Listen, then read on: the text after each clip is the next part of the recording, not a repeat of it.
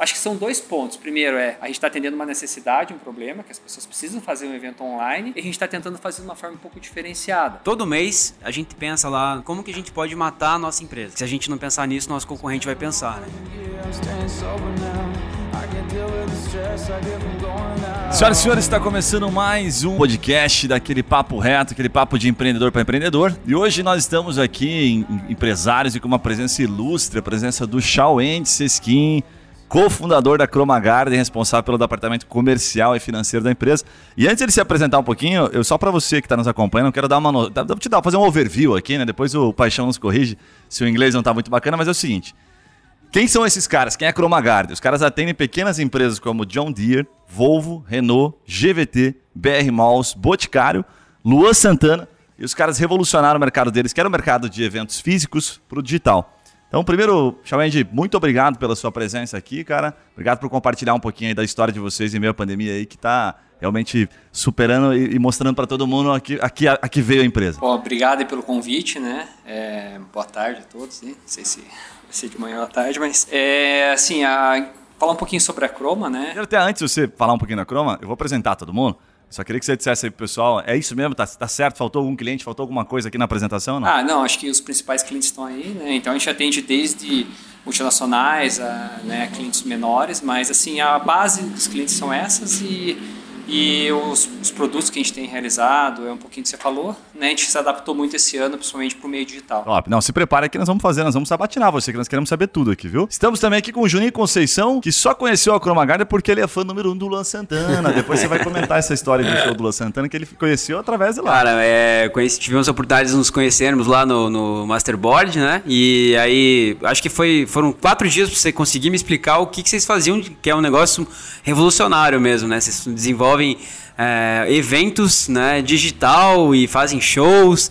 E, e, eu acho que é uma das coisas que a gente quer, vai, vai querer saber um pouco das histórias hoje é como que vocês se reinventaram nessa pandemia, né? Depois você vai contar um pouquinho mais pra gente aqui. Legal. Quem tá com a gente também aqui é o Leonardo Paixão, que segundo fontes, segundo fontes confiáveis, é ele mesmo que tá ficando no bonequinho da Influx nos semáforos aí por Curitiba, aquele bonequinho verde. Você já viu o bonequinho verde da, da, da Influx ou não? Diz que ele tá ficando, depois que chegou a pandemia, ele entrou pro conselho, tá ficando lá. Paixão, se apresenta aí. Bom, sou Leonardo Paixão, é cliente da, da Chroma Garden, eu conheço bem o, o trabalho do, do Shawn, ele faz nossos eventos. Então, toda a parte de tecnologia, que deixa aquela galera de, de boca aberta vendo, e, e, é ele que faz, então a gente se conhece muito bem. Eu sou da Influx, escola de inglês, né, uma franquia de escola de inglês, é, e tô aí, tô à disposição. É, o bonequinho, aquele bonequinho que você vê no semáforo, na verdade, é a Chroma Garden que faz um, um holograma. É, não é verdade. É, não, não, não, é verdadeiro, não. Estamos também com a presença ilustre aqui do Jefferson Buzzi. Que ele não gosta muito de festa, é o cara que, porra, quem conhece ele sabe que ele não gosta muito, mas tá pensando em contratar o Lua Santana pro Natal de família. É verdade isso aí? Isso aí, boa tarde a todos. Prazer estar com vocês.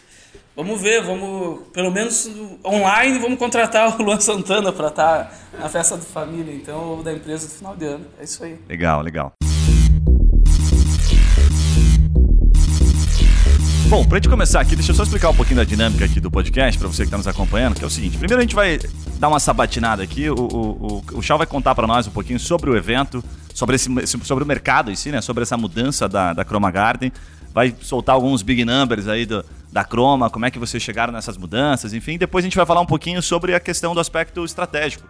Né? O que, que mudou, se hoje custa mais caro, se hoje custa mais barato, né? se o mercado, qual é a tendência, se passando a pandemia vai ser um formato meio híbrido, ou se vocês vão voltar para o físico, enfim.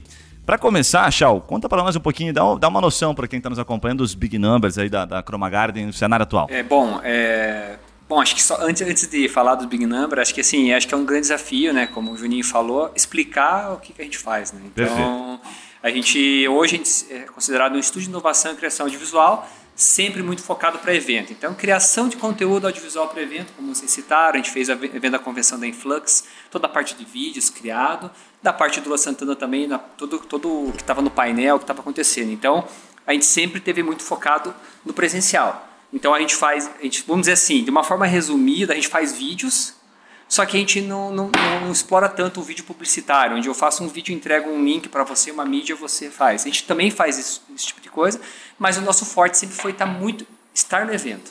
Então gerar uma experiência não só se preocupando com o vídeo, mas em si com todo todo o ambiente, iluminação, sonorização, para dar aquela imersão. Então, uma coisa é você assistir um vídeo, assistindo uma TV, e outra você estar tá dentro de um evento, aquele som de baixa frequência, toda aquela. Então, a gente se preocupava com todo esse contexto. Então, isso é, foi a Croma por nove anos, né? Até metade desse ano, mais ou menos, maio, junho, e até que a gente teve mais de 15 eventos cancelados. Né? Então, a gente é muito focado no presencial. Então, o objetivo nosso era aglomerar. Então, quanto mais aglomeração de pessoas tivesse, mais interessante era o nosso trabalho. Vocês foram os grandes pro propagadores, então, do coronavírus aí, poderíamos dizer ou não? Não, a gente...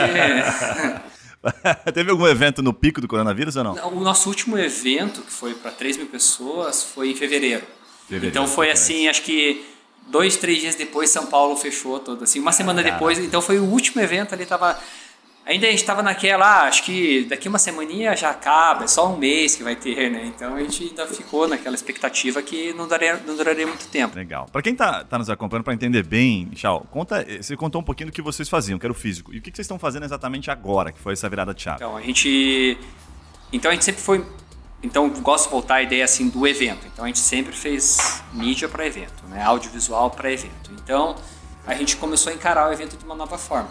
Então, com a adaptação de todo o cenário, então a adaptação do, de como que seriam os eventos. Né? Então hoje a gente continua atendendo os eventos, só que de uma forma digital. Então basicamente, de uma forma resumida, a gente tem dois produtos. Um é a plataforma, onde o evento acontece. Vamos lá, eu posso comparar essa plataforma como se fosse um hotel, um centro de convenções. Então vai ter o evento da Influx lá, eles estão locando um hotel para fazer todo esse evento.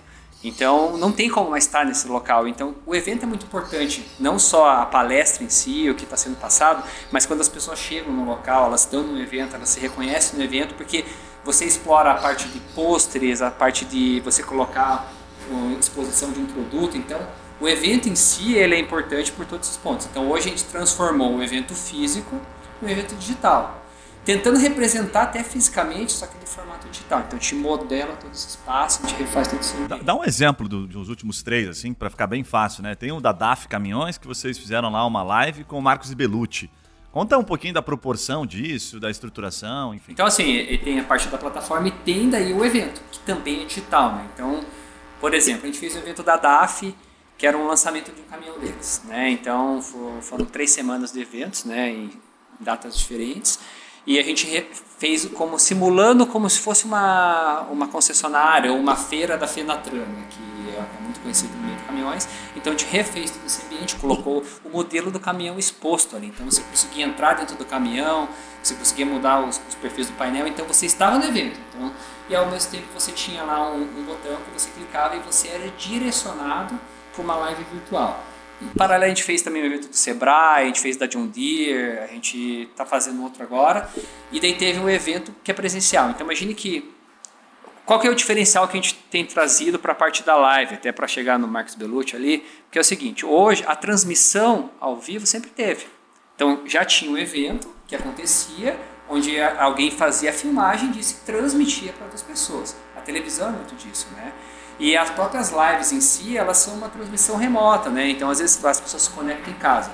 O que, que a gente tem feito de diferente? Então, a gente vai lá, cria um painel de LED ou um chroma key, por exemplo, coloca as pessoas que vão estar palestrando e a gente recria esse ambiente virtual. Então, é um pouco mais do que a pessoa... A pessoa que está assistindo de casa, ela está assistindo um ambiente super amplo. Então, eu posso colocar hoje um evento da Influx, por exemplo, na praia, mas eles podem estar dentro de um hotel. Então, eles estão dentro do hotel com fundo chroma key, eu consigo transportar ele dentro do matemático. Por exemplo, um evento da Cicred que a gente fez agora, o tema deles era arrancadão. Porque eles queriam fazer um, um, de metas agressiva, então tinha a questão do autódromo, arrancadão, do dragster. Então a gente. Tá muito legal esse vídeo, você não viu esse vídeo, né, cara? Tá muito bacana, eles mapearam, assim, então vem o carro, vem o dragster, né? Isso, a gente fez o dragster, ele faz arrancada, muito legal, ficou muito A gente levou eles em uma autódromo. Então, ah, eu não consigo fazer um evento no autódromo. Então a gente foi lá, montou uma estrutura dentro da, do próprio Cicred e transportou as pessoas que estavam a, apresentando dentro de um autódromo. Então toda a temática das premiações era um dragster entrando, uma bandeira passando. Então a gente tentou trazer essa questão do, do digital. Né? Então acho que são dois pontos. Primeiro é a gente está atendendo uma necessidade, um problema, que as pessoas precisam fazer um evento online, e a gente está tentando fazer de uma forma um pouco diferenciada, né? Para conseguir. A, acabou que vários fornecedores estão aparecendo, e a gente está tentando se diferenciar um pouquinho com alguns recursos de animação, que é o que a gente já fazia, né? Chau, que empresa que está contratando? Que tipo de empresa que está contratando? Que está tentando, está tá migrando, está com verba, está desesperado? Qual é a característica da empresa que está contratando nesse momento? Ó, a percepção que eu tenho é o seguinte: tem empresas, as empresas de menores portes, elas foram muito afetadas, às vezes, pela, pelo próprio, então eles estão cortando um custo de, de, de investimento, às vezes, em eventos. Né?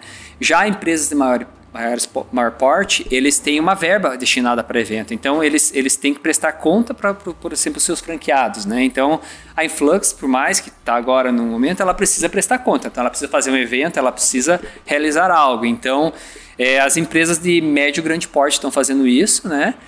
mas, em, mas em paralelo, eles estão gastando menos. Por quê? Então imagine que vou fazer um evento de um hotel, então tem toda a logística de time, locação do, do hotel, locação de todo equipamento, locação de, de, cenografia, que é super caro quando você quer fazer uma cenografia. Hoje a gente tem levado isso para o digital. Lógico, não é a mesma coisa de você estar tá lá presencialmente, né, sentir as pessoas, conversar, né, aquela energia, mas a gente está tentando levar o mais próximo possível dentro do digital. E, e teoricamente isso ficou mais barato para as empresas? Ou não, como que ficou no mercado. E agora é tudo online, né? Não precisa levar o pessoal fisicamente, fisicamente para lá. Quando você compara em relação ao custo que a empresa gasta, eles gastam menos, porque é muito só de logística, imagine locação de hotel, etc, é muita grana isso. Já em relação para a Chroma, a gente conseguiu agregar valor, né? Então a gente conseguiu é, aumentar o nosso acho que é percepção de valor também do, do cliente, então, porque a gente está entregando mais também. Hoje a gente está entregando uma execução, uma live, um recurso, uma programação.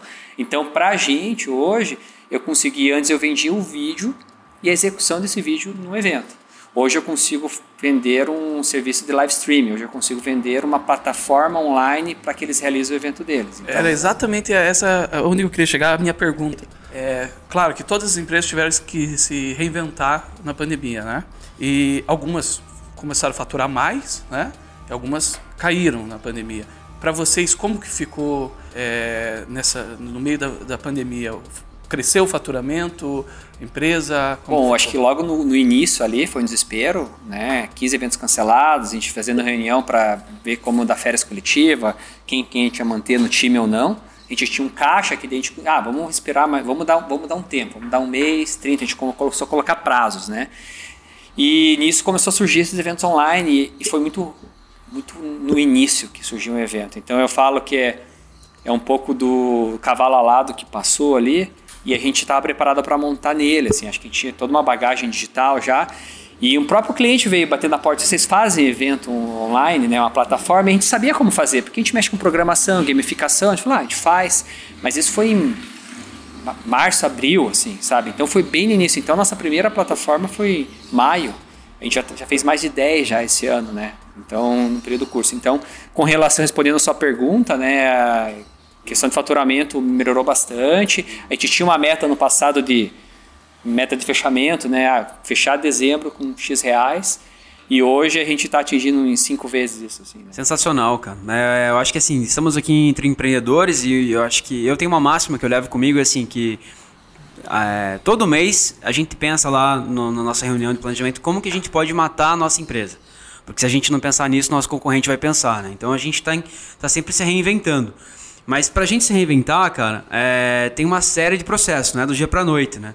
Então, assim, o fato de você ter faturado mais, cinco, por, é, cinco vezes o que vocês haviam planejado de faturamento num momento de crise, uma empresa que vive de evento, cara, é de tirar o chapéu. Né? O que a gente mais viu é todo mundo se isolando e, e reclamando. Né? Como tudo é assim, né? Desde que o mundo é, é, mundo, as pessoas reclamam, falam da crise, dos problemas. Eu acho que vocês né, fecharam, fechar, é, fecharam a porta para isso e aí é, utilizaram do conhecimento que vocês tinham para se reinventar e se adaptar. E aí eu queria entender desse processo que vocês fizeram de reinvenção na empresa.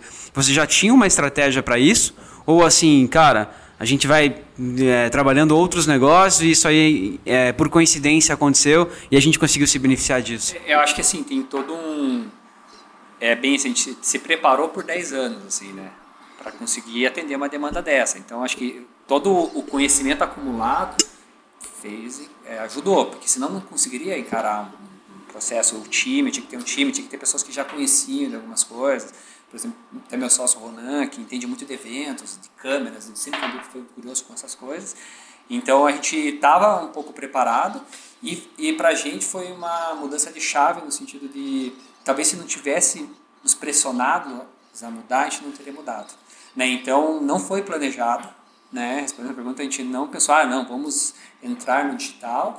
E sim, a gente quando começou a ter a, a primeira, o primeiro lockdown, a gente sentou para ver o que a gente vai fazer. Né? Então, como, como que a gente vai sobreviver? Nisso já surgiu uma demanda do cliente e isso nos abriu os olhos, olha, por que não explorar mais isso? Então a gente já fez a primeira plataforma e eu comecei a vender. Comecei a entrar em contato com os clientes, os mais conhecidos, ó, a gente está fazendo essa plataforma tudo aí foi fazendo um ou outro. E agora sim, né? É, que assim, basicamente foi um, foi um período ali de uns 4, 5 meses que eu não tive tempo de planejar. Simplesmente vamos, vamos entregando, vamos entregando, e daí eu não coloquei nem no meu site. No meu site não tem sobre eventos online, né, porque eu não estava dando conta de atender as demandas. É, eu entrei, eu entrei lá hoje, estava em construção. É. Tipo... Falei, os caras devem estar bombando, não conseguindo mexer no site. Então a gente, a gente, de uma forma até proposital, a gente acabou não fazendo uma prospecção ativa. Perfeito. Então a gente falou, ah, então. Trabalhou que tinha em casa, né? Tinha na carteira. Isso. Pô, Quem chegar atra através da gente, então a gente tem alguns clientes. E nesse decorrer, agora, contratei uma pessoa de marketing Estou tentando me preparar para ano que vem. Né? Então, acho que é uma coisa que o Gui me falou um ano e pouco atrás, mesmo até hoje. Assim, ele falou assim: Cara, acho que a primeira coisa que você tem que, tem que se preocupar na tua empresa hoje é, cara, tenha dinheiro, caixa.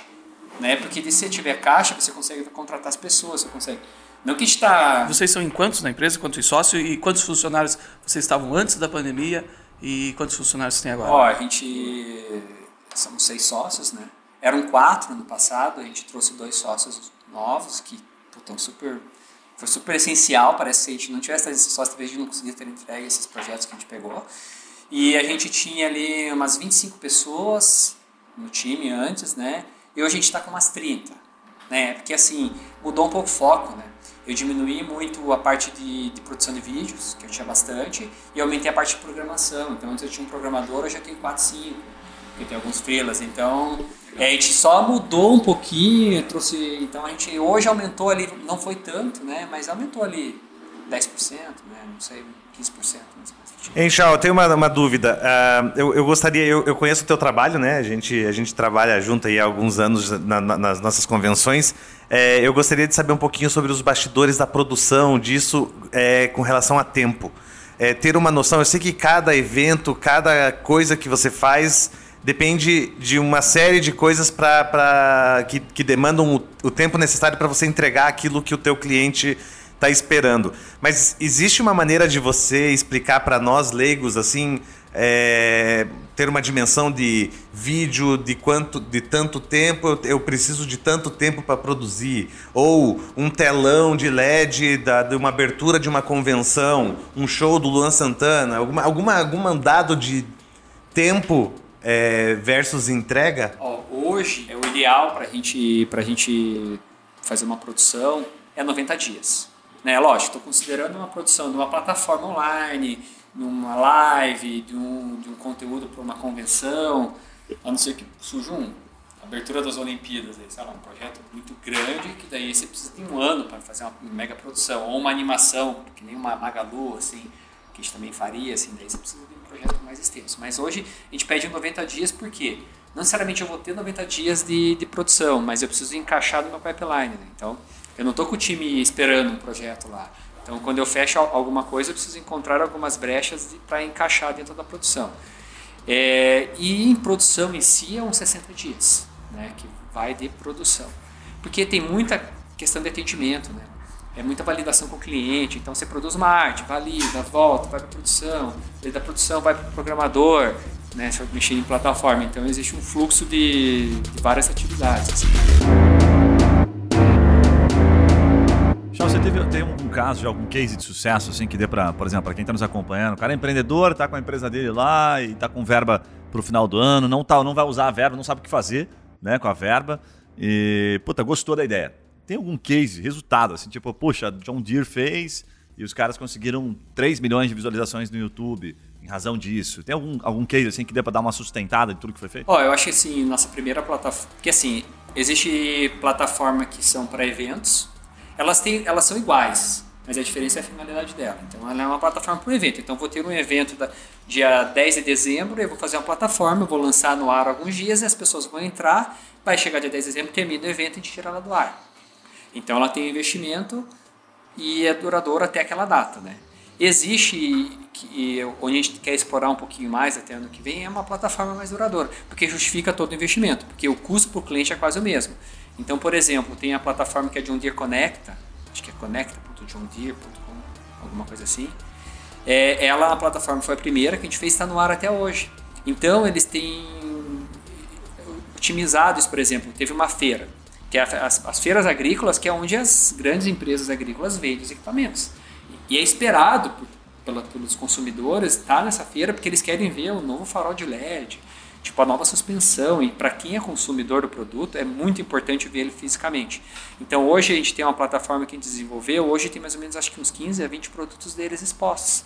Então é um showroom digital, onde você consegue navegar por ela, você consegue é, dar uma volta 360 da máquina, e isso foi expandido para América Latina também. Agora a gente fez. que você compartilhou uma vez, teve venda, não teve efetiva assim? Isso. Teve, a... Mas foi um stream meio comercialzão, assim, o cara tava olhando e comprando o caminhão. É, é o que, que eles fizeram? Eles hoje ela está no ar, hoje não exi existe mais a parte de pós-venda, suporte, alguns links que direcionam para um, um atendimento mais personalizado da John Deere. A gente só é uma ponte. A gente não faz atendimento, a gente cria um link que direciona para sempre para o cliente. Porém, teve uma campanha que eles fizeram então eles podem usar para várias campanhas, onde quando você entrava através da plataforma, você conseguia gerar um cupom de desconto. Então teve recordes de venda, foi um sucesso. Um dos motivos de ter sido sucesso a, da, da John Deere, eu não tenho números aqui, né, porque foi tem uma agência por trás, então é tudo compartilhado via agência, mas é, eles não fizeram com o intuito de vender equipamentos. Mas venderam bastante, geraram muito cupons, gerou negócio, né? Nisso eles decidiram estender para a América Latina. Então daí eu fiz a versão Brasil e, e devo estar finalizando a versão América Latina. E agora, final do ano, vai ter uma reunião de Lear Meeting que vai acontecer nessa plataforma também. Então eu vejo que isso é um case de sucesso porque acho que foi a nossa primeira e, tá, e, e o cliente está conseguindo dar continuidade. Né? Ela está duradoura. Então é isso que a gente está tentando hoje se programar para 2021, 2000, né? para que a gente tenha algo que não seja só relacionado a evento. Cara, é, eu acho que assim, é, não ter algo relacionado só a evento, cara, evento se tornou uma coisa né, é, commodity, eu diria. Porque, cara, são muitos eventos, são muitos eventos. É, acho que todo mundo aqui tem muitos eventos todos os anos. Cara, fala, putz, eu tenho um evento tal data, vou ter um outro evento. E, cara, o que que são diferentes nesses eventos? A grande maioria são as pessoas que estão lá, porque o resto dos eventos são todos iguais. Sim ou não? Posso estar enganado.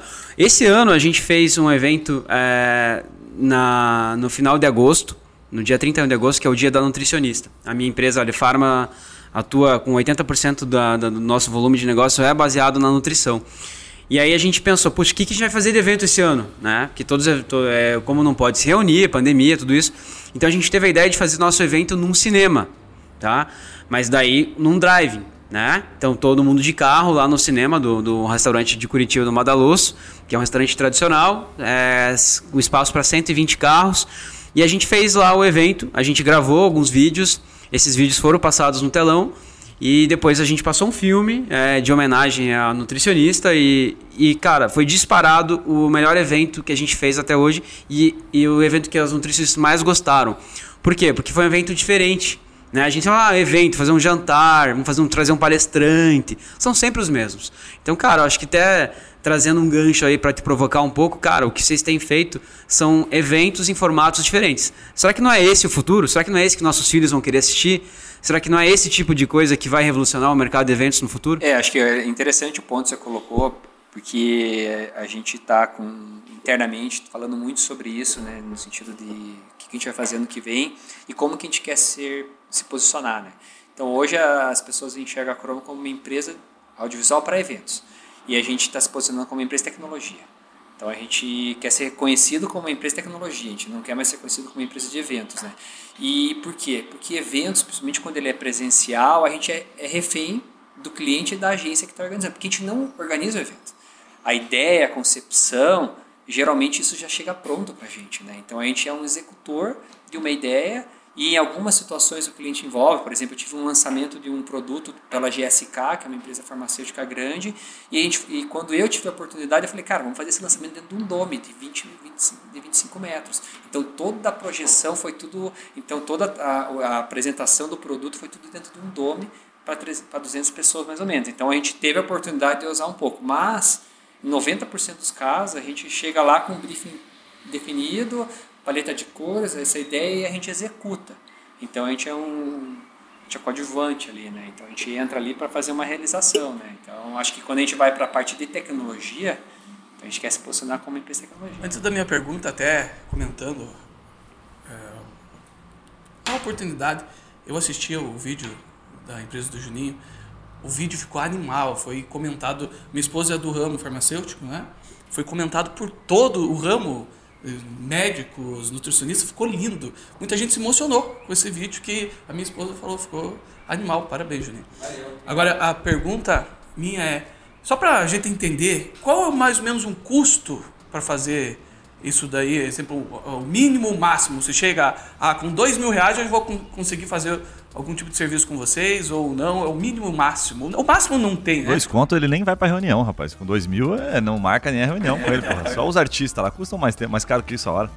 Eu acho que assim, é bem isso, né? Hoje que a gente tem menos feito é vídeo, assim, né?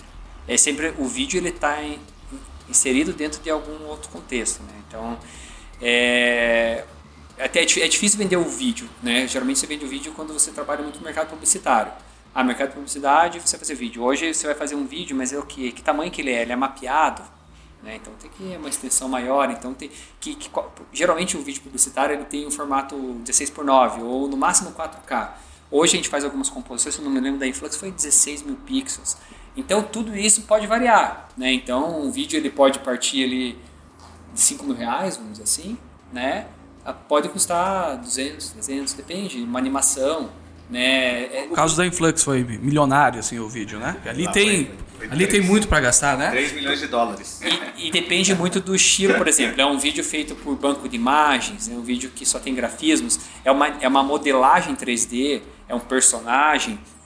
Então tudo isso impacta porque no, no, impacta em tempo de produção. Meu custo hoje é tempo de produção. Então é quantas pessoas eu preciso estar tá produzindo e quanto tempo de máquina isso gera, né? Porque é, tem, por exemplo, você pega uma animação 3D, às vezes você vai renderizar uma cena de 15 segundos, 20 segundos, às vezes é 3 dias de máquina renderizando para fazer uma cena de 15 segundos. Então, por isso que quando o pessoal chega, ah, eu até consigo mandar ali um horizonte, né, um, ah, é de 5 a 200, né, mas porque eu preciso de um briefing, né, então eu preciso saber ah, qual que é o briefing. Às vezes por exemplo, você comentou, ah, fiz um vídeo, às vezes é um vídeo muito bom, emocionante, às vezes ele não, não necessariamente era mais caro. Porque às vezes ele tem um roteiro muito interessante, ou então o cliente tem boas imagens. Vamos dizer que você vai fazer uma homenagem para os seus funcionários. E daí você tem várias imagens bacanas dos funcionários de vocês. Então, às vezes eu coloco um roteiro, uma música e faço uma boa edição, isso é suficiente para o teu evento. Acho que é o, o, lance é entender tipo, do cliente o que, que ele precisa ali, né? Ah, cara, às vezes eu chego para o cliente, pô, você não precisa, tipo, de tudo isso aqui. Às vezes você pode ir pro simples, assim, né? Então, acho que é fazer uma venda também é consultiva, assim, porque senão, às vezes... Porque frustração de expectativa é, é muito ruim. Ainda mais a gente trabalha com criação, quando você chega no evento você quer, e o cliente está assistindo o vídeo, né, a primeira vez, no ensaio, você não fica assistindo o vídeo, você fica assistindo o olho... O a, reação, a, a reação. do né? cliente. Né? Porque, então, se você, às vezes ah, só quero vender um vídeo porque é mais caro, mas às vezes não é o que o cara precisa. Então acho que tem que entender também o que ele precisa. Cara, é, uma das coisas que a gente sempre também fala em todos os eventos, independente desse que a gente fez esse ano ou nos outros anos que a gente fez, é o que, que a gente faz pós-evento, né? Então, assim, qual que é o retorno que a empresa vai ter com isso, né? Esse ano, o nosso retorno desse evento foi gigantesco, financeiramente falando.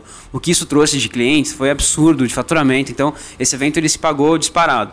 Mas existe uh, algum processo que vocês fazem? Porque nesse evento eu decidi contratar um drone e filmar o evento inteiro, depois fazer uma edição e aí compartilhar esse vídeo no WhatsApp, nas redes sociais, e isso foi o boom, tá? Vocês fazem algum material, por exemplo, de gravar o que vocês fizeram e depois utilizar isso para vender em outros clientes ou não? É, hoje a gente, pensando no evento presencial, né, a gente basicamente faz a execução e a gente faz aquela captação muito focada no nosso trabalho. Né? Então eu estou filmando painel de LED, eu estou filmando conteúdo, mas eu não faço aquela produção do, do, momento. Né? Geralmente é uma empresa contratada para fazer a captação e edição do evento, que isso fica com o cliente. Para o cliente isso é mais interessante, o cliente, mas porém para eu vender eu preciso ter o portfólio no meu site, eu preciso mostrar como foi o resultado daquilo. Quando a gente vai entrando no meio digital, que são as plataformas, eu consigo ter mais informações. Por quê? Porque eu tenho a quantidade de cliques que entrou, entrou cadastro. Lógico, dentro de todo o lance de proteção de dados agora, né? Então, mas eu consigo ter, fazer uma pesquisa de satisfação. Uma coisa que a gente sempre pensou, mas como eu faço uma pesquisa de satisfação? A gente eh, pensava, ah, vou colocar um tablet aqui e pedir para o pessoal, na hora que sair do evento, dizer se eles gostaram do vídeo de abertura.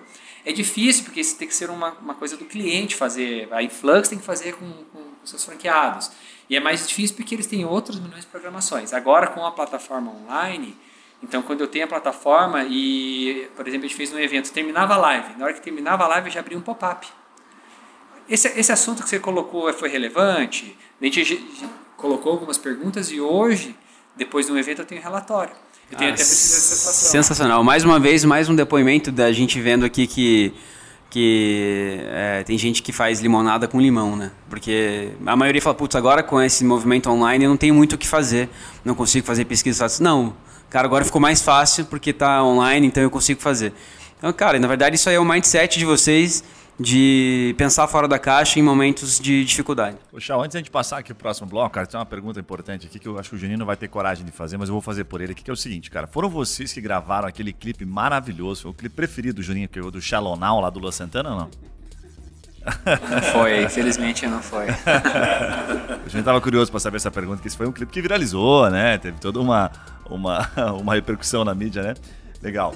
Bom, vamos passar o próximo bloco. Quer fazer uma sua pergunta, Paixão? É, eu queria só ter uma ideia de valores. Eu vou na mesma onda do, do, do Jefferson aqui. A, a, aquele, aquele projeto do trem. Paixão tá querendo negociar aqui. Negociação é depois dos bastidores, senão não ficar com percentual. É que a, a, Croma fez um, um, um, projeto maravilhoso no, no shopping estação de um trem. Você desce, a gente desce a serra o trem se mexe, você vê tudo como se estivesse descendo a serra para Antonina Morretes ali. Ficou, cara, sensacional. Você entra no trem, e parece que você está de fato descendo a serra. É, um projeto daquele, quanto tempo, valores, como que foi esse projeto aí? É, é que assim, tem a questão do de quanto vale o projeto e quanto foi cobrado, assim, né? Eu acredito que um projeto daquele ali é um simulador. É, não foi porque a gente fez, mas ficou muito legal. É, assim, poderia estar num parque de diversão, vamos dizer assim, né? E só que eu tenho que entender a realidade do meu cliente, que será que ele teria condição de pagar? Por exemplo, um projeto daquele, aquele ali, dependendo de uma situação, poderia valer um milhão de reais. Né? Desde a parte de automação, porque a gente entregou tudo. Eu fiz, a, fiz o motor que vibra, fiz, eu tenho uma pessoa que é meu professor Pardal lá, e ele faz toda essa parte de automação, né? Então o cara é um gênio ali. Então a gente fez até a parte, desde a parte de, de automação que vibra, sincroniza, a luz, quando você vai entrar dentro do túnel, ela diminui, daí quando o trem vai cair, a luz vai piscando. Então a gente fez toda uma coisa sensorial. Então esse projeto valeria, sei lá, um milhão. Mas assim, se eu não me engano, na época foi cobrado uns 200, 250 mil reais.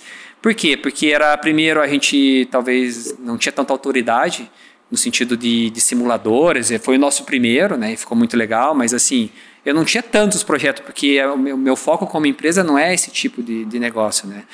E também pela situação que, ah, se eu cobrasse mais, não teria fechado. Então a gente coloca assim, pô, financeiramente é, é interessante? É. É o que valeria? Não, mas assim, isso vai gerar também a minha marca, vai fortalecer minha marca. Então, assim, nesse caso ali teve outros ganhos por trás, assim, né? Que, por isso que eu falo, a gente minha empresa de tecnologia, fugir um pouquinho do evento, porque aquilo ali não é evento, né? E se justifica.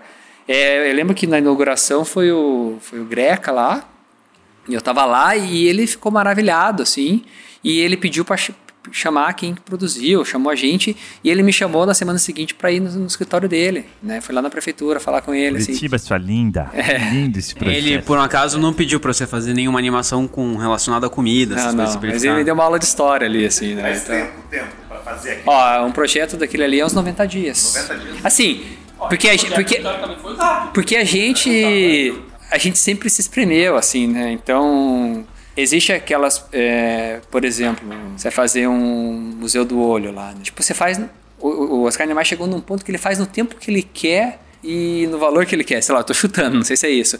Então, porque ele já tem muita propriedade. À medida que a gente vai também podendo escolher, a gente vai também trabalhando em cima do, desses prazos. Ano passado a gente trabalhava com um prazo de 3 a 4 semanas. Esse ano eu já estou de 2 a 3 meses. Então tudo depende à medida como. Porque assim, você consegue entregar com mais qualidade. É, eu acho que assim, é, isso revoluciona mesmo o mercado. Você imagina que, estou pensando aqui agora, uma construtora, né? O cara vai lançar um prédio daqui a, daqui a um ano e meio, por exemplo. Né? E aí qual que é o objetivo? Os caras venderem esse prédio antes dele ficar pronto, né?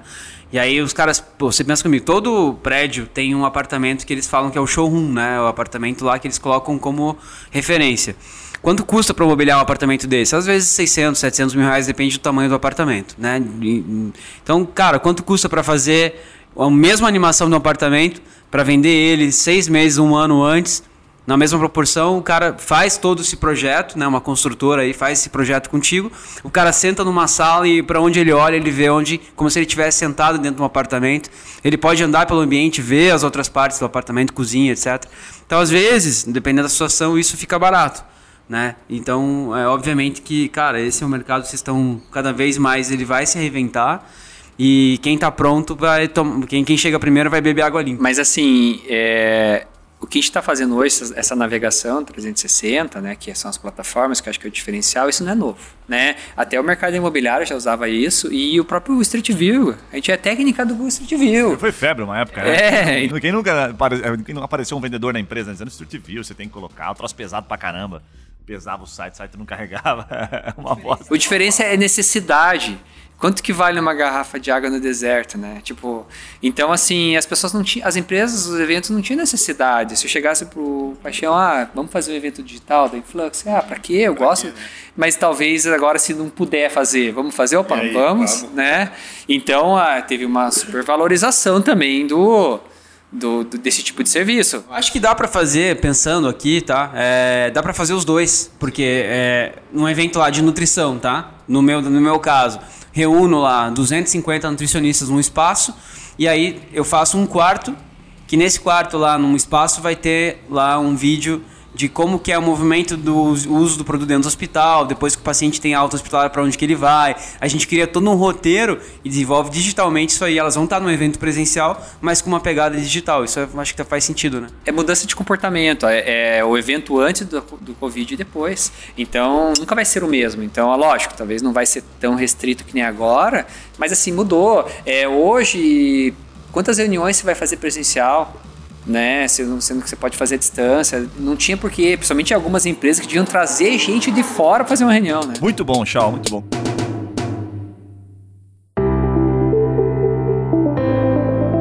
Cara, vamos cair naquele bloco agora para dar uma sabatinada aqui no Shaw, porque, pô, ele falou pra caramba sobre o negócio, mas queremos saber agora por trás dos bastidores ali um pouquinho da tua percepção do, como empreendedor, inclusive é, começando a fazer já uma primeira pergunta aqui para você. Qual que é o gargalo de crescimento hoje do negócio de vocês? É, pessoas, assim, né? Um time capacitado. É, hoje ainda, por mais que é tecnológico, é, não é tão automatizado assim, né? Então, principalmente você vai fazer... A gente está trabalhando para isso, então estamos com umas ideias de poder escalar isso, né? Mas hoje ainda é, é criação. Então, se entrar nos 10 plataformas que eu fiz, cada uma eu fiz personalizado para cada cliente. Então, principalmente programadores hoje, hoje acabou que tipo existe uma escassez no mercado porque assim tá todo mundo mexendo com digital. Então, para você achar bons programadores hoje, nossa, a gente é, sofre um pouquinho mais. Como é que é a composição de vocês lá, as cadeiras estratégicas, né? Você faz comercial, financeiro, aí tem o time de criação, tem programador, tem design, como é que então, é? basicamente hoje tem a parte ali, né, comercial, administrativa, financeira e que, eu, que basicamente eu que assumo junto com algumas pessoas que me ajudam e basicamente os outros sócios eles focam na produção. Então todo mundo produção. Todo mundo porque a produção é dividida em alguns grupos, né? Então tem um dos sócios que ele é responsável pela parte de execução, principalmente das lives, vai lá no evento, vai vai vai vai saber toda a parte de equipamentos, executar, tá lá com o cliente executando um projeto de uma live, por mais seja híbrida, você tem que estar tá lá. Tem uma pessoa responsável tudo por um sócio que é tudo responsável por tudo que é de modelagem tudo que é de 3D, qualquer animação, tudo passa por ele, ele que define. Tem um outro sócio que é responsável pela parte de, de, de programação, então ele cuida dos programadores, principalmente agora.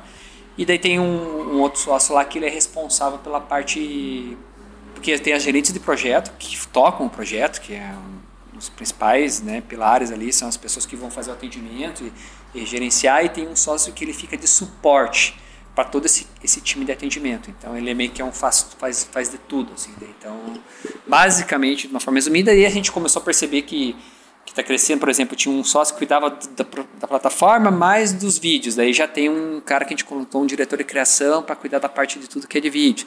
E a gente está precisando crescer. Né? Então eu tive que contratar uma pessoa de, de, de marketing, contratei uma pessoa de marketing digital. Daí você ter, daí começa a entrar um desafio que você começa a precisar crescer, é, trazer pessoas boas para você crescer, mas ao mesmo tempo o teu custo aumenta. Né?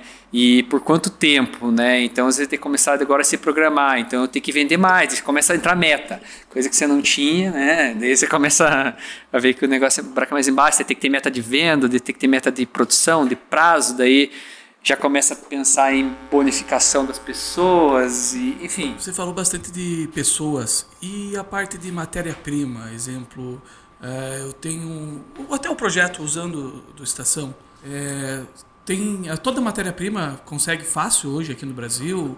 As telas, eu preciso de uma tela de 4 metros por 7, não sei, ou toda a parte, a matéria-prima, é, tá fácil hoje de conseguir no Brasil, ou como que tá isso aí? É, basicamente nossa matéria-prima hoje é equipamentos, né, de tecnologia, né, então hoje todos, o, tem muito fornecedor, né, até as pessoas perguntam assim, ah, mas por que vocês não viram fornecedores, né, é porque a gente acha que é outro nicho, mas hoje é, tem bastante hoje tem bastante fornecedores assim de equipamentos, locação. A gente trabalha muito com locação, pouca coisa nossa, né? Porque existe depreciação, manutenção, execução, parte técnica. Então a gente tem tudo que é equipamentos, basicamente quase tudo terceirizado, fora os computadores. Que os computadores a gente monta ali e a gente gosta de levar já o nosso computador. Mas eu queria te perguntar o seguinte: vocês, a empresa pequena, tá? Startup, uma empresa que acabou de começar, uma empresa médio porte teria condições de fazer um evento com vocês ou hoje vocês exclusivamente atendem contas grandes e, né, em eventos que o cara precisa de uma verba Startup, muito James Delivery, essas startup de bank, essas coisinhas, vocês conseguem atender, né? Vocês têm um, alguma coisinha para fazer, né?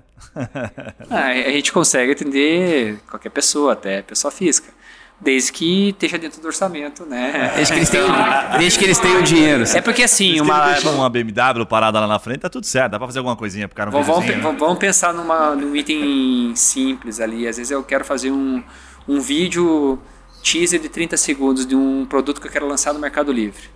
Cara, não é tão, tão absurdo. Ah, se você pegar um freelancer e fazer, vai ser mais barato né? Mas eu, te dou, eu tenho todo um custo de estrutura, de atendimento, parte comercial, então eu tenho que inserir esse custo no, no valor.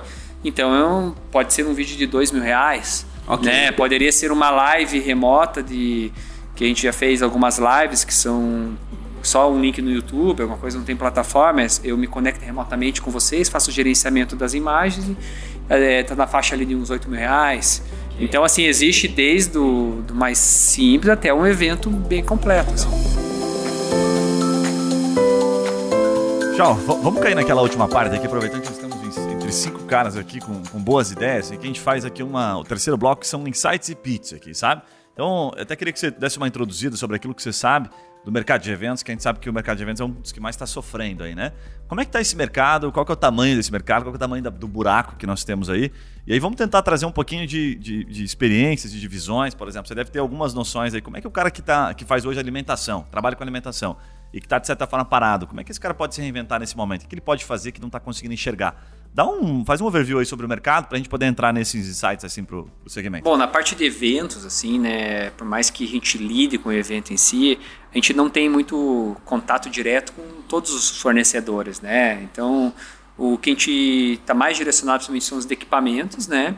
As agências de criativas, onde elas vão pensar ali é, desde a parte de recepção, tudo, e a, a, parte de entretenimento também, porque em alguns eventos tem lá uma performance artística, alguma coisa assim. E quando entra na, no quesito ali a parte de alimentação, outras coisas, locação do espaço, não, a gente não, não tinha muito acesso. Dos parceiros que a gente convivia, vamos lá, nossos parceiros de eventos, né? Nossos principais parceiros de eventos são as agências e os, os fornecedores de equipamentos. O que a gente percebeu, eles foram muito afetados, né, com certeza, porque não tem o evento físico, não tem alocação de equipamento, né? Então, o que acontece? As agências que se reinventaram indo para o digital também, vamos pensar na agência. Algumas agências, principalmente tem algumas que a gente tem atendido, né, que a gente fez esses projetos grandes, a gente fez alguns, metade dos projetos que a gente fez foi via agência e metade foi cliente direto. Então, as agências que se reinventaram, que entraram, se, se, se colocaram uma postura como digital, como online, elas estão subcontratando a gente. E elas estão vendendo evento online. Né? Então, alguns eventos que eu estou realizando é uma realização conjunta. Então, a agência ela coloca lá no site dela que ela realizou o evento do John Deere, por exemplo. Porque ela realizou, ela trouxe toda a concepção, né? a gente fez a execução. Então, as agências que se posicionaram nesse formato também. E muitos fornecedores de equipamentos, eles se adaptaram também é, a criar estúdios. Então, hoje, se você for ver, tanto em Curitiba, São Paulo, tem vários estúdios prontos para você fazer uma live. Né? Então, eles já criaram um estúdio com painel de LED, com iluminação, cadeira, uma recepção para você atender uma, né, um lounge, um espaço de café. Então, as, as, as empresas que tentaram, para eles eu vejo que foi um pouco mais competitivo, porque basicamente foi quase todas as empresas tentando fazer a mesma coisa, né? E a gente acabou a gente brinca um pouquinho do Oceano Azul lá, né? A gente conseguiu surfar um pouquinho uma onda um pouco diferente. Vocês estão vendo alguma oportunidade? Alguém não está fazendo, não está atendendo alguma coisa, alguma demanda que vocês estão vendo lá tem? CNPJ aberto, ele deixa pronto só para colocar o KNAI aqui. A gente tem algumas oportunidades que a gente está vendo. Tem alguma que você pode compartilhar aí ou não? É, bom, a gente principalmente é, levar essa parte de 3D vamos lá, né? De alguma forma levar essa parte de que é o que a gente faz bem, visual, 3D. O Yuri não está aqui hoje, ele não vai abrir empresa, tá? Porque se o Yuri tivesse aqui, ele já ia abrir em seguida mais um CNPJ dessa ideia. Eu acho que assim, a oportunidade que a gente vê é o seguinte, é tentar levar isso que a gente faz muito bem, que é a modelagem, que é o 3D, que é o visual, dentro do digital. De alguma forma, não só em plataformas, mas através de sites, talvez, né? Então, a gente já existe alguns modelos de coisas que a gente imagina, porque hoje, quando você entra no, no mundo de sites, é muito template WordPress. Né? Então a gente está tentando vir com uma linha diferente, porém vai ser assim, é um público mais limitado, alguém que quer fazer um investimento alto para diferenciar também o seu, seu canal de comunicação digital, né? Então, eu... legal. Cara, eu acho que assim a gente é tem sempre que estar tá aprendendo com as coisas, por mais que aquelas dificuldades que a gente passou foram bem graves, a gente tem que estar tá aprendendo com aquilo, senão a gente perde o bem mais, mais preciso que a gente tem, que é o tempo, né? Se a gente não aprende nada com aquilo. Eu queria. O que, que, que, vocês mais aprenderam com a pandemia, com a crise? Acho que o que a gente mais aprendeu, assim, é tanto para minha vida pessoal quanto profissional, assim como empresa, é sempre esteja preparado para uma próxima pandemia. Aí, uma, é uma, um jargão virou isso, hein, cara? Muito boa. Sempre seja preparado para a próxima pandemia. Porque assim. fazer um adesivo, colocar no meu carro ali. Mas e, principalmente financeiro, acho que não tem muito. É, sabe, é você pensar assim, quanto tempo eu tenho de vida? Hoje, hoje, eu, hoje eu faço meu forecast, né? Que é até um ano e pouco atrás eu nem sabia que era isso. Camila te ajudou lá, agência é, de gestão? Bacana, um abraço para Camila e para Mari. Já tive reunião com elas. Aí, ó. Então, assim, a gente. Hoje, eu, eu não. Engraçado que eu faço um cálculo, eu tenho um cálculo de grana, quanto que vai entrar por mês e quanto que eu vou gastar, mas eu faço um cálculo quanto tempo eu tenho de vida. Né? Então eu sempre fico fazendo. Ah, se não entrar nenhum projeto hoje, quanto tempo eu sobrevivo? Eu, né? acho, que então, isso, eu acho que isso é muito interessante não só na pandemia, mas para a vida toda de um empreendedor e um empresário, né? Saber quanto tempo você tem de vida. Isso é uma coisa que eu fiz muito na minha vida, é calcular quanto eu tenho de tempo de vida. Cara, olha, do jeito que você fuma, do jeito que você bebe, você deve ter, pelo que eu calculei, deve ter mais ou menos uns 12 anos, né? 12 cara? anos já tá pegar, tá bom, já. Se pegar o paixão com os cabelinhos brancos ali, ele fizer essa conta, o cara fecha a planilha e vai embora. É, esse, esse, esses lances de tempo de vida, eu vi uma, uma, uma aquela BMW X6 passando hoje na rua zero, cara, tinha um adesivo lá assim, bem-vindo à crise. Achei lindo, cara. É. Welcome. Welcome to my crazy. Oh, muito legal, muito bacana. Acho que o Paixão tem uma história que acho que é legal compartilhar aqui para quem está nos acompanhando, que é o seguinte. O Paixão tem uma, uma chácara, uma fazenda, como é que você chama lá, Paixão? E que você contou que a tua fazenda está tendo uma procura, é, local de é, evento, né? Local aberto assim, absurda, né? Que esse que local, esse segmento aumentou um monte. Conta um pouquinho desse insight para quem não tá. Porque eu não fazia ideia também quando você compartilhou. Achei top. Então conta um pouquinho para quem está nos, nos, ouvindo aí. É, eu tenho uma, uma, uma chácara de, de que a gente aluga para eventos. Tem um salão, só que é, é, a gente focou num salão é, de até 100 pessoas. Então é um salão pequeno, não é para grandes eventos. Então 100 pessoas sentadas. E, e, e, durante a pandemia, logicamente, não, não, pode aglomerar, né? não, não alugamos nada, mas a, agora, é, aí de um mês para cá, tá bombando. Não tem uma sexta, sábado domingo que tem vaga aí para os próximos meses. É, é lógico que é, é, eu tenho um, um salão onde é, não aglomera tanto porque o salão já não é para 200, 300 pessoas. É, e, e, o meu salão, sendo menor, é, aglomera menos e o, o, o, preço mais acessível, acaba que aluga e tá, tá bombando. É, é impressionante o tanto de pessoas que estão fazendo eventos aí para 60, 70, 80 pessoas, até 100 no máximo. Pra, e, e no campo, né? Quer dizer, no, no ar livre, na, na, na, na, na vegetação, no verde. Então a, a gente. Esse, esse nosso lado ali da, da família de aluguel de eventos menores, classe B, C, né, mais barato, é impressionante o que o que está sendo procurado, assim, é, é, maravilhoso. Muito bacana, muito bacana. O Chão, é, acho que tem uma pergunta aqui bem, bem pessoal aqui para a gente seguir para a reta final aqui, que a gente queria saber de você como, como empreendedor, tua percepção como empreendedor, assim, o que, que fez a diferença aí na pandemia é, e a tua visão mesmo do cara que não conseguiu se reinventar, do cara que acabou quebrando, o que, que você, como é que são as suas as suas rotinas, sua disciplina no dia a dia, o que, que você lê, o que, que você faz, quais são as suas manias aí que te faz manter firme aí? Bom, acho que. Não sei se é um pouco clichê isso, mas é resiliência, assim. Acho que ser empreendedor é. Pô, eu assim. Eu tô na. A Chroma fez 10 anos e eu tô 7 ali.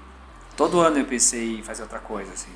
Então, porque é puxado o evento e assim. Empreendedor hoje é, é matar um leão por dia, isso aqui, não só no Brasil, hoje no mundo. Isso não, não tem o que ver. E assim, é, é, é, sabe, tipo, é, é, sem grana, é financiando, imposto. A gente está ali no décimo ano, vamos dizer assim, que a gente. Acho que ano passado a gente conseguiu meio que ficar no zero a zero, um pouquinho de lucro, e sendo que eu estou tendo um pouco de lucro, mas não é assim absurdo. Então é muito tempo ralando e o que eu penso assim como empreendedor, eu quase certeza que vai chegar um momento de perrengue de volta. E como que eu vou estar preparado para isso? Assim, acho que isso é uma coisa que eu tenho aprendido. Pouco tempo, eu sou, sou um empreendedor jovem, de sete anos de empreendedorismo, é nada assim, né? Mas eu sei que qualquer negócio é. Fora algumas exceções de cara que vira ali, anjo, é, sabe, vira unicórnio tudo, mas assim, tipo, não é todo mundo que faz um Facebook aí, né? Tipo. Então é bem, é bem isso, por isso que eu comentei, né? Talvez é eu tenho que estar preparado, porque eu vejo, eu vejo hoje que um dos diferenciais da Croma são as pessoas, os sócios, principalmente. É lógico, tem todo o time por trás, mas eu fico pensando, pô, se tudo der errado e a gente tiver dinheiro, a gente abre outra coisa com essas mesmas pessoas. Porque talvez dê pra gente fazer. Um, vamos, nem que a gente abrisse um restaurante, mas se fosse talvez com aquelas mesmas pessoas, talvez ia dar certo. Porque eu acho que no Mastermind, uma vez, um, eu escutei um que perguntou assim se eu escolheria o Joque né, ou o cavalo, né? Entendeu? Acho que o cara falou. Que, Falando Costa que falou isso. É, né? que daí ele falou que escolaria o jockey.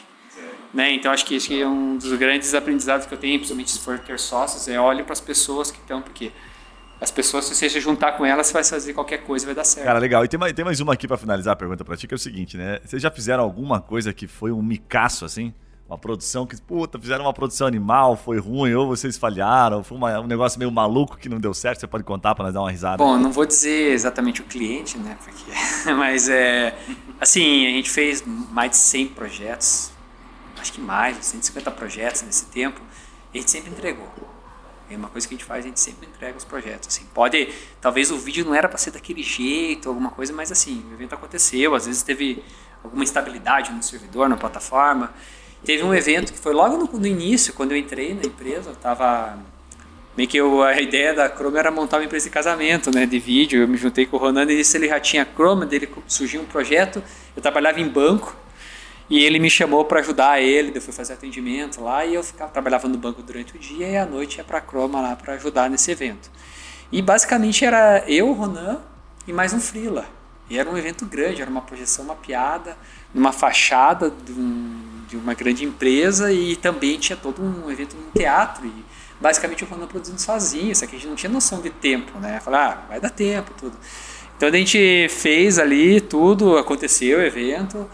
É, então, assim, só que na fachada né? Tinha projeção na fachada e as pessoas chegavam, tipo, tipo às sete, às, entre 6 e 7, as pessoas estavam chegando e a gente conseguiu terminar de mapear 7 e meia fachada, assim, né? Então, então, quando a gente terminou de mapear, de mapear tudo, tudo já tinha entrado, assim, né? Então... Ah, daí não viram projeção? É, viram depois, que saíram, né? Daí o pessoal saiu, olhou... Ficou alguém lá falando, olha pra trás na saída, olha pra trás, É, não, mas daí eu lembro que tava entrando o, o diretor lá, né? Daí a mulher, coloca agora, coloca agora, o diretor tá chegando. Desespero, Mas eu desespero. não consegui, acho que isso foi desesperador. Aquele momento eu falei, cara, vou fazer outra coisa. E em outra, uma vez eu estava numa apresentação de um evento e a gente, às vezes, o cliente pede alteração, tudo a gente renderiza ali. Às vezes renderizando na mesma. Renderizar, né? Gerar o vídeo ali na mesma máquina que estava rodando o evento. E às vezes tem um. Tem um software lá que é o After Effects, que quando você termina, termina, de renderizar, ele faz um barulhinho, plim, né? Ele dá um estralinho. E daí tava o presidente falando, lá de repente terminando de renderizar, e deu tim, daí o cara deu uma. O que aconteceu? Ninguém sabia, ninguém até hoje sabe que foi a gente que fez barulho. Tchau, muito bom, cara. Primeiro, obrigado por porra, vir compartilhar aí tanto conhecimento com a gente. Entregou muita coisa aí de, de cara limpa, contou detalhes, bastidores, faz toda a diferença para quem está nos acompanhando aí. Vou pedir para você deixar uma mensagem final, dizer como é que as pessoas te encontram aí nas, nas redes sociais, cobre um pouquinho mais sobre a Chroma, sobre a Chroma Guard. Bom, acho que tem nosso site, né, da Chroma, então é. é Vai normalmente. descobrir muita coisa, está em construção, né? Esse episódio está sendo gravado dia 12 de novembro. Qual que é a promessa para entrega do site? Não, até do dia 12 tá, tá lá. ok. Então, assim, na verdade a gente está fazendo uma troca de servidor. Ah, não, perfeito. Aí tudo bem. Tá desculpado. É, então a gente, agora como a gente está mexendo na plataforma, a gente trocou o servidor, pegou um mais robusto e a gente está fazendo essa migração. Então por isso que está Um fora. servidor da Amazon, uma coisinha mais robusta, só um pouquinho mais robusta, né? Então o site é Chroma Garden, então é C-H-R-O-M-A, né? Daí Garden de Jardim, G-A-R-R-D-E-N. Então você, pode, você encontra a gente com esse- tanto no Instagram como no Chroma Garden, YouTube Chroma Garden, é, é Behance. Behance é uma plataforma utilizada por designers, mas ela tem uns, uns projetos legais lá também, então você entrar no nosso Behance com, como Chroma Garden. Então colocar no Google Chroma Garden, Curitiba, principalmente, você encontra lá vários canais nossos. Show de bola, show de bola. Jefferson Busque já está intimado de antemão a vir contar a sua história aqui. Esse tem história para contar, hein, rapaz? Esse aí já montou. Eu tenho até um copy para pro podcast dele que vai ser assim: de pizzaria a minerador. Sabe? Da massa ao ouro. Olha só, tem um monte de copy esse cara. Tá intimado, hein, bicho? Pra você vir compartilhar aqui. Obrigado pela tua presença. Valeu, Guilherme. Vamos, vamos sim, vamos marcar um dia. Só que eu acho que vai precisar de um pouco mais tempo, assim, tipo de um dia inteiro pra contar todas as histórias que eu quase não gosto de falar primeiro, né? Então, vamos sim, tá marcado, vamos marcar sim. Como é que as pessoas te encontram nas redes sociais aí? Por onde? Ah, o meu é no Instagram, jefferson.buse.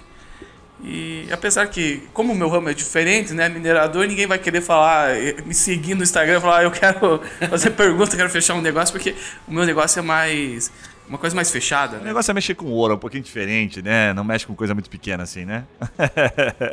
valeu demais, valeu demais, Jefferson. Isso aí, obrigado. Leonardo Paixão, por gentileza. Esse aí todo mundo sabe como é que encontra. Botou Leonardo Paixão no Google. Quando o cara é foda, Chau, você sabe, né? Você bota lá o nome do cara, aparece, né? Não é o caso do Leonardo Paixão, parece um outro cara, mas ele tá trabalhando pra isso. Tá certo se colocar Shaw End lá, não vai aparecer ninguém mais, né? Não, apareceu Chau antes desse que, pô, o cara se. Ah, o problema é soletrar o Shaw End ali. Eu não- não- não- Bom, enfim, né, Leonardo Paixão, eu tenho, tenho um chefe de cozinha muito famoso, né? Leonardo Paixão. Daí, se você digitar Leonardo Paixão em qualquer lugar, vai aparecer o cara lá, né? E eu de cozinha não, não manjo nada, mas é. Tô, tô no Instagram, tô no, também no, no YouTube, LinkedIn, só me achar e mandar direct, aí a gente responde, estamos à disposição. Show de bola, show de bola. Para você que ainda não segue aqui o nosso podcast, já sabe, clica ali no seguir, você sempre vai ter conteúdo com esse mesmo nível de qualidade, empreendedor raiz aqui que conta o que aconteceu de fato. Em breve teremos aqui o Jefferson contando das suas andanças aí pelo mundo dos negócios. Então fica ligado, já sabe, segue a gente, vai lá no Instagram, vai ter um- uma thumbzinha quando você estiver ouvindo esse podcast, deixa o seu comentário, a sua crítica, a sua dúvida. E na descrição desse episódio tem o contato de todo mundo aqui, Instagram deles para você poder seguir. Um abraço, valeu até a próxima.